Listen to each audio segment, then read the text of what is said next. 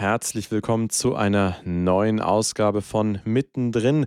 Promis und Normalos sprechen über Gott und die Welt am Abend der Jugend hier auf Radio Horeb. Heute mit einer Live-Ausgabe. Wir möchten uns nämlich für euch mit Benjamin Herges live unterhalten im zweiten Teil über seine Zeit mit und bei den Steiler Missionaren in Indien, die er als Missionar auf Zeit dort zugebracht hat.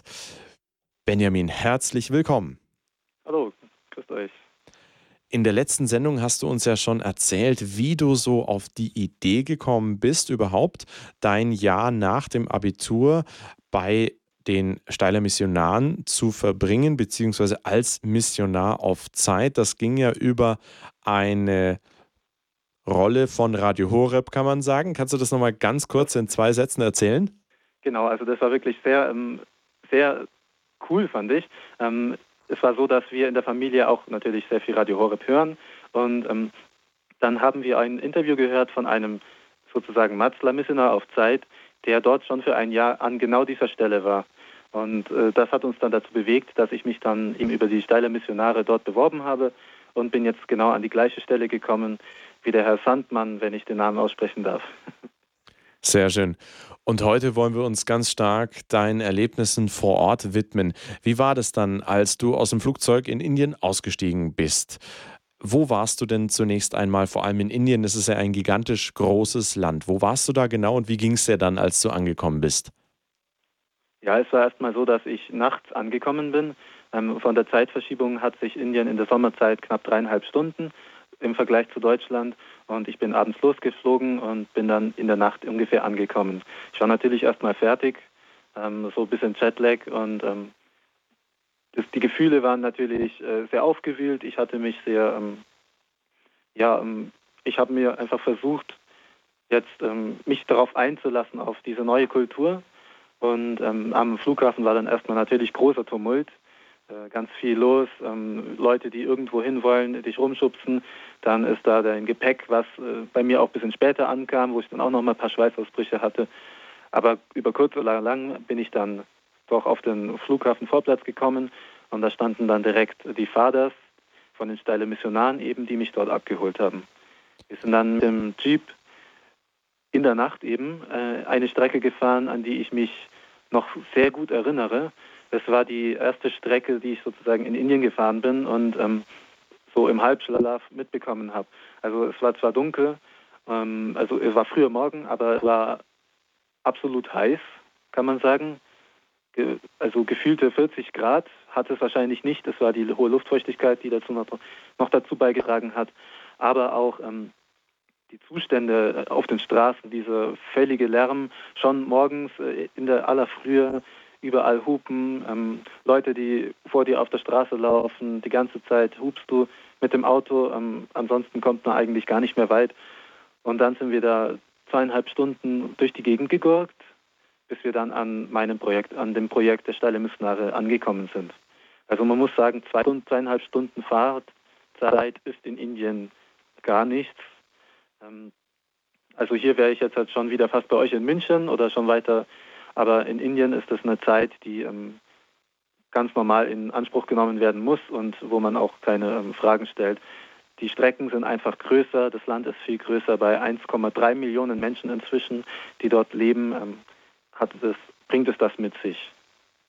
Wie war es denn, wenn du es vergleichst? Du hattest ja durch das Programm Missionar auf Zeit einen Vorbereitungskurs über ein Jahr, wenn ich mich nicht irre, wo du also auf das, was dich in Indien erwarten würde, geschult wurdest. Wie war das dann in den ersten Wochen vor Ort? Hat dir das geholfen oder war es dann doch so eine Art Kulturschock? Ja, beides. Also zum einen hat es mir geholfen, weil wir dort auch ähm, über eventuelle Kulturschocks, zum Beispiel jetzt ähm, vorbereitet wurden, kann man sagen. Ähm, natürlich kann man nie wirklich über auf etwas, auf einen Schock vorbereitet werden, aber man merkt schon mal, ähm, wie werde ich eventuell reagieren, was kann ich dagegen tun, warum reagiere ich so. Das hilft schon ganz viel. Und bei mir war es jetzt persönlich kein wirklicher Kulturschock, sondern einfach ähm, am Anfang, muss ich wirklich sagen, Faszination für dieses Land, ähm, das mich sofort angezogen hat. Ähm, an der Schule, wo ich dann gearbeitet hatte, war es so gut, dass ich ähm, während der Schulzeit kam. Ursprünglich war geplant gewesen, dass ich schon vor, den, äh, vor Beginn der regulären Schulzeit, die im April anfängt, dass ich da nach Indien komme. Das ging natürlich aufgrund des Abiturs nicht. Und ähm, da bin ich also hingekommen und es war schon wirklich sozusagen alles im Gange, im Laufen. Man hat jetzt ähm, mich dann endlich empfangen seitens des Internats und der Wohngemeinschaft mit den Vaters. Und ähm, das war eine sehr schöne Zeit. Vor allem äh, konnte ich direkt mit sozusagen in die Action einsteigen. Ähm, beispielsweise war gleich am dritten Tag, als ich gekommen, drei Tage nach, nach, meinem, äh, nach meiner Ankunft, war ein ähm, Feast, ein Fest, äh, eine Geburtstagsfeier. Man sollte meinen, ja, da wurde jetzt halt irgendwie einer der 50 Jahre alt irgendwie groß gefeiert. Es kamen 200 Leute ungefähr ähm, und es wurde ein Neugeborenes, Neugeborenes gefeiert, das jetzt eben ein Jahr alt geworden ist, also ein kleines Kind. Da hatte man die Jahresfeier und da wurde ich also auch herzlich eingeladen. Und es war auch schon so eine Art, ähm, die mir gefallen hat, wie man mich dann ähm, in die Kultur mit eingeführt hat und wie offen man mir gegenüber war. Bei was für einem Projekt der Steiler Missionare warst du denn eingesetzt? Wie kann man sich das vorstellen? War es eine Schule mit einem Kindergarten oder so eine ganze äh, Wohngemeinschaft, also mit so einer Art äh, äh, Wohnheim für Schüler und Studenten oder was war das genau? Ja, also man kann wirklich sagen, das war alles zusammen. Ähm, es war eine Schule von der ersten Klasse bis zur zehnten.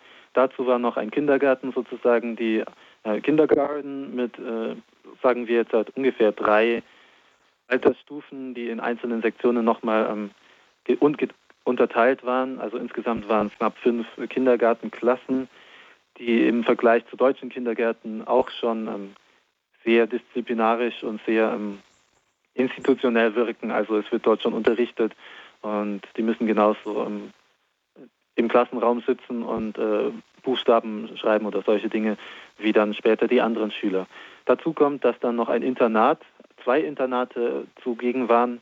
Das eine Internat war für die Jungen, das Boys Hostel und das Mädchenhostel. Das waren bei dem jungen Hostel waren es knapp 100 Schüler und bei dem Mädchenhostel um die 50. Ähm, das war auf einem Campus, der sozusagen den Steiler Missionaren gehört. Und da war auch das ist auch das Haus der Steiler Missionare, so ein kleines, ähm, wie viele Zimmer waren es? Um die fünf Zimmer, wo dann die Vaters gelebt haben und ich dann auch ein Zimmer bekommen hatte. Das ist alles sehr regional gewesen, also sehr lokal. Jeder kannte eigentlich dann jeden nach, also ich kannte dann eigentlich vom Sehen wirklich jeden nach spätestens drei Tagen. Äh, und ähm, das war einfach sehr familiär, kann man auch sagen. Wie war das denn jetzt von der Örtlichkeit? Waren da irgendwelche hinduistischen Tempel in der Nähe, so dass du gespürt hast, dass man quasi mit der christlichen Religion hier auf in fremdem Terrain unterwegs ist? Oder wie war diese Wahrnehmung des eigenen christlichen Verwurzeltseins in der christlichen Religion eben in Indien? Wie hast du das wahrgenommen? Ja, das war sehr interessant. Also regional bei uns waren es schon sehr viele Tempel, Hindu-Tempels, Hindu-Tempel, die man eigentlich nicht übersehen konnte. Manchmal ganz klein wie diese ähm, Schreine bei uns, so Kapellenschreine, aber auch dann sehr massive, die dann auf dem Berg waren. Aber das Besondere fand ich, dass man das direkt schon merken konnte, als man aus dem Flugzeug ausgestiegen ist. Und eine andere Kultur, die auch einen anderen Hintergrund hat. Ähm, so diese, ähm, dieses Lebensgefühl der Hinduisten, die natürlich mit fast 80 Prozent äh, die überwiegende Mehrheit sind. Und das Christentum, was dann ungefähr bei drei Prozent liegt, ähm, ist dann fast nicht vorhanden. Besonders äh, interessant ist es jedoch zu sehen, dass das Christentum sehr, sehr prägend war in Indien. Also vor allem auch die Steiler Missionare, die in Indien fast an die 80 Stationen, Schulen, äh, Krankenhäuser und so weiter betreiben haben dort sehr viel vorangebracht, in, sei es jetzt halt an der Bildung oder dem Gesundheitswesen. Und die Region, in der ich gelebt hatte, war ja ein bisschen außerhalb der Stadt. Dort hatte man das Christentum schon vorwiegend als Religion gefasst. Deswegen haben wir uns dort äh, mehr oder weniger niedergelassen. Ich würde jetzt halt aber behaupten, dass bevor die Steile Missionare oder die Station dort gegründet wurde, dass dort wirklich alle Hindus waren. Und dann wurde wirklich Missionsarbeit im, in ihrer Basis, in ihrem ursprünglichen ähm, Begriff gemacht. Und das kann man wirklich sehr schön sehen. als Beispiel waren die, war ich ja mit dem Gründer, der die ganze Station, die, dieses ganze Dorf eigentlich dann mit aufgebaut hatte, der war auch an zugegen, Father Anthony. Während dem Jahr, in dem ich bei ihm äh, ihn begleiten durfte, auch habe ich gesehen, wie er um die drei, vier weiteren Kirchen gebaut hat, allein in diesem Jahr. Die wurden dort an verschiedenen, in verschiedenen Regionen gebaut und er hat diese äh, Baumaßnahmen finanziell unterstützt und in Auftrag gegeben und hat dort Katechesen gegeben, die Christen dort zusammengetrommelt und mit seiner sehr charismatischen und eindrücklichen Art dann viele Christen neu gewinnen können. Hat er dir dabei auch mal erzählt, wie einfach oder wie schwer es ist, in Indien einen Kirchenbau genehmigen zu lassen? Ähm, also bürokratisch ist Indien generell sehr, ähm, sehr ähm, eigen. Wenn es jetzt darum geht, irgendwelche Baugenehmigungen zu bekommen, dann zählen natürlich sehr viele Beziehungen. Und ähm, ja, das war ist eben leider so. Ich habe jetzt halt mitbekommen, dass bestimmte Kirchen natürlich ähm, vehement dann äh, kritisiert wurden und sozusagen wörtlich verbal angegriffen, dass sie nicht gebaut werden sollen. Aber einige Kirchen dann in der Gegend, so kleinere Kapellen, die wurden dann von den Dorfmitgliedern auch sofort unterstützt und die haben dann auch teilweise eben wirklich selber mit angepackt. Also da war dann schon Unterstützung in der Bevölkerung selbst zu sehen. Und ähm, der Funke, den, der, den die Steiler Missionare und Vater Anthony und Vater, Vater Gerard, der mein Mentor sozusagen war, den sie in dieser Gegend gesetzt haben, der wurde auch die Kinder weitergetragen. An der Schule, wo ich war, waren dennoch über 60 Prozent Hindus was heißt dennoch? Also es waren eben gegeben, der Lokalität gegeben waren so viele Hindus dort und eher weniger Christen im Vergleich zur Gesamtmasse Indiens doch noch viele. Aber auch den Funken, den wir äh, in den Religionsunterrichten in hinduistische äh, Klassen und äh, Familien gebracht haben, der hat doch viele bewegt, denke ich mal. Und es gab auch sehr viele Bekehr ja, Taufen und ähm, sagen wir jetzt einfach Bekehrungen während des Jahres, die ich miterleben durfte, wo Hindus sich dann zum Christentum bekehrt haben. Ihr hört mittendrin. Promis und Normalos sprechen über Gott und die Welt am Abend der Jugend mit Sebastian Waldemar hier auf Radio Horeb. Wir unterhalten uns heute für euch mit Benjamin Herges, der ist Praktikant bei Radio Horeb in Balderschwang und war direkt nach seinem Abitur ein Jahr lang als Missionar auf Zeit bei und mit den Steiler Missionaren in Indien.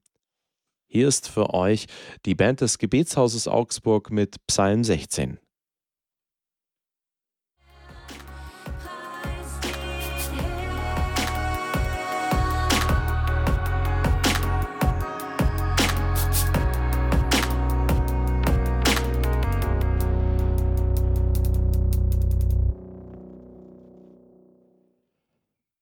Das war für euch die Band des Gebetshauses Augsburg mit Psalm 16. Ihr hört mittendrin, Promis und Normalos sprechen über Gott und die Welt am Abend der Jugend mit Sebastian Waldemar hier auf Radio Horeb. Heute unterhalten wir uns zum zweiten Mal, sozusagen der zweite Teil, mit Benjamin Herges unserem Praktikanten im Studio in Balderschwang, der nach seinem Abitur direkt ein Jahr als Missionar auf Zeit bei und mit den Steiler Missionaren in Indien verbracht hat. Benjamin, vor dem Lied hast du schon angesprochen, du hast mehrere Bekehrungen auch miterlebt, wo also Menschen hinduistischen Glaubens zum Christentum gefunden haben. Wie hat sich das gestaltet? Waren das Anhänger eines Shiva-Kultes oder aus welchen Bereichen kamen die so? Ja, die indische Kultur mit dem Hinduismus äh, ist so vielfältig, dass man da, also da würde jetzt die Zeit gar nicht reichen, dass ich jetzt hier explizit ähm, über bestimmte Kastensysteme rede. Die gab es und ähm, die wird es dort leider auch noch länger geben. Das ist sehr schwer aus den Köpfen rauszubekommen. Und diese Kastensysteme sind vielleicht auch der Grund, wieso sehr viele ähm, sich dort bekehren konnten und wollten. Ähm, dass man einfach diese Idee hat, diesen Glauben, dass, ein, dass es Gott gibt, der wirklich dich persönlich liebt, der dich äh, genauso gleich groß sieht wie jeden anderen neben dir, über dir, hinter dir, dass wir alle gleich sind vor Gott. Das gibt es eben im Hinduismus überhaupt nicht. Und ähm, das war vielleicht ein Grund, der ähm, viele so bewegen konnte, zum Christentum zu äh, sich zu bekehren. Natürlich hat auch die Taten, haben auch die Taten natürlich für sich gesprochen, die die Vaters dort getan haben, sei es jetzt als AIDS-Hilfe. Ich bin zum Beispiel mit einem Vater dann, ähm, dürfte ich für mehrere Tage mal auf seine AIDS-Station ein paar hunderte Kilometer weit fahren. Das klingt jetzt nicht nach viel, aber in Indien sind es schon ein paar Tage, die man dann dort fährt. Und ähm, ihm dort helfen, an der AIDS-Station ähm, den Menschen zu helfen, bestimmte ähm, Spritzen, Medikamente und so weiter, ähm, dürfte ich zusehen und mitwirken. Und auch ähm, die schulische Tätigkeit natürlich als solche, wo die Steiler Missionare die Education, also den, das, das Wissen vermitteln, und zwar für vergleichsweise sehr, sehr wenig Geld. Also unsere Schule war jetzt halt mal, sage ich mal, eine der sehr, sehr billigst, der billigsten in der Gegend. Es gibt ganz, ganz viele Schulen in Indien. Ungefähr alle drei Kilometer spätestens hat man wieder eine neue Schule. Und dementsprechend gibt es natürlich auch Bevölkerung und Kinder. Und dadurch heben sich die steile Missionare auch hervor, dass sie versuchen, durch ihre Taten zu wirken, zu missionieren. Und das war ähm, bestimmt auch ein Grund, wieso sich sehr viele da bekehren konnten. Wie hat sich denn so ein Tag für dich vor Ort bei den Steiler Missionaren in diesem Schulzentrum, Wohnheim gestaltet? Ja, also es war erstmal so, dass man ähm, morgens die heilige Messe äh, besuchen kann. Für mich war es am Anfang schon etwas schwieriger auf Telugu, also eine der Landessprachen, die es dort gab, ähm, die ich dort am Anfang natürlich überhaupt nicht verstanden habe. Man kann sich dann an ein paar Phrasen entlang hangeln äh, während dem Verlauf der Messe, aber am Anfang war es sehr schwierig. Die Sonntagsmesse war auch auf Telugu, also hatte man dann schon sein seine gute Mühe dort zu folgen. Dann gab es also eben morgens die Messe um circa halb sechs, sechs sowas. Um sieben gab es dann Frühstück für die Vaters in, in dem Vaterhaus, nenne ich das jetzt einfach mal das äh, Pfarrhaus. Dann ähm, bin ich rübergegangen meistens zum jungen Hostel, wo ich dann die Jungen, die Jungs darauf vorbereitet habe. Dann, also die haben dann zuerst noch etwas gelernt. Also das gab dann eine Study Time, die dort sehr rigoros leider durchgeführt wird. Also ich weiß nicht, ob ich das, äh, also wir in Deutschland könnten uns das eigentlich fast nicht vorstellen, wie diese Disziplinardenken, dieses ähm, absolut strikte morgens schon anderthalb Stunden lernen vorm Frühstück, dann in der Mittagspause lernen, dann nach dem Abendessen lernen, vor dem Abendessen lernen. Also für die Schüler ist Lernen eigentlich so 80 Prozent des Tages. Und das zieht sich dann natürlich auch darüber hinaus in der Schulzeit habe ich dann eben unterrichten dürfen. In der ersten Zeit, die ersten zwei Wochen, bin ich nur mit den Vaters mitgegangen, habe mir angeschaut, wie man überhaupt unterrichten kann in Indien. Ich habe ja auch keine, ähm, keine, äh, Schul-, äh, keine Lehrerausbildung, sondern nur das Abitur und ähm, habe mich da erstmal ein bisschen einfühlen können. Danach kam ich dann in den Genuss, bestimmte Klassen zu unterrichten, zunächst in Grammatik, englischer Grammatik und dann später kamen noch Computer und Sport und Musik hinzu. Und das war dann so eigentlich während dem Jahr meine Hauptaufgabe, dass ich als Lehrer fungierte. Nebenher eben im Hostel, im jungen Hostel habe ich dann ähm, die Study Time, äh, habe ich ihnen geholfen ähm, bei, bei schwierigen Fragen oder bei Hausaufgaben, dass man dort sich zusammengesetzt hat oder Lerngruppen äh, gebildet hat. Und der Höhepunkt für mich war eigentlich ähm, so die Sporttime, also die Zeit für freie Verfügung für Sport. Das war dann meistens immer so drei, vier, wo es dann nicht mehr ganz so heiß war, wo man dann wirklich wieder draußen mehr Sport treiben konnte, wo wir da, da haben wir uns dann immer getroffen mit den Jungen, auch mit den Vaters oft und den Lehrern zum Volleyballspielen, was ähm, einer der beliebtesten, eine der beliebtesten Sportarten in Indien ist. Inzwischen auch eine meiner beliebtesten Sportarten und ähm, unter anderem Volleyball und auch Cricket. Cricket kennt man hier ja in Deutschland so gar nicht, fast nicht. Ähm, müsste eigentlich mehr gepusht werden. Ist ein sehr interessanter, vielleicht auch am Anfang etwas komplizierter Sport. Das waren so die ähm, Hauptsportarten, die wir dann dort tun konnten, machen konnten. Ähm, dann nachmittags ging es natürlich wieder mit, weiter mit Sport, äh, mit Unterricht. Und abends kam dann die Study Time, wo dann unter der Woche wirklich strikt gelernt wurde und am Wochenende hatten sie dann dort mehr Freizeit und konnten mal Zeit für sich verbringen und auch mehr spielen. in der Freizeit war es so, dass ich dann eben auch gegebenenfalls viel mit den Jungen im Hostel getan habe. Also das heißt jetzt als Uno spielen oder Schach spielen oder einfach mit ihnen zusammen ähm, Gras verbrennen. Das ist ja auch eine interessante Methode in Indien, wie man Gras mäht. Einfach ein halbes Feld anfackeln und wenn es dann, ähm, wenn dann der Bereich fertig ist, der abgebrannt, der gemäht sein sollte, dann löscht man das Feuer einfach wieder. Was auch nicht immer ganz so einfach ist. Genau, also das war einfach immer sehr viel los und ähm, hat sehr viel Spaß gemacht. Und der Tagesablauf war dann eigentlich nie der gleiche, auch wenn es von den Grundstrukturen immer gleiche feste Zeiten gab, Frühstück, Mittag, Abendessen und Messe und Uhrzeiten der, ähm, der Teaching Classes, also des Unterrichtes. Genau. Wie hast du denn in Indien den Umgang der Menschen mit der Umwelt und der Schöpfung erlebt? Ja, ähm, ich habe da gute Beispiele und natürlich auch schlechte Beispiele. Also generell sind die Inder auch Menschen, genauso wie wir. Und ähm, man muss sagen, ähm, auf dem Land vor allem gibt es dann doch schon ein paar mehr Insekten und Geziefer, das dann doch etwas nerven kann, was ich selbst am eigenen Leib erfahren habe, wenn dann Ameisen, die dann knapp 5 cm, 6 cm groß sind, im Badezimmer sind oder die äh, den ganzen Fußboden überschwemmen, dann hat man sonst so seine gute Mühe, ruhig zu bleiben. Aber generell äh, ist es so, dass die Menschen, vor allem ja auch die Hindus, eben sehr viel mit den ähm, hinduistischen Gottheiten, die ja auch als Tiere teilweise dargestellt sind und Tiere verkörpern, doch spezielle, ähm, eine spezielle Beziehung zu bestimmten Tieren haben. Zum Beispiel jetzt halt, ähm, dem Affengott oder ähm, Shiva, dieser äh, Teil Elefantengott. Also man kann schon sagen, dass sie zu der Schöpfung Gottes bestimmte Beziehungen haben, eine gute Beziehung, die ähm, auch, wo man auch etwas lernen könnte hier in Deutschland oder auch die Jugend generell mit der Wegwerfgesellschaft. Gut, die gab es dort teilweise auch, aber das waren wieder andere Geschichten.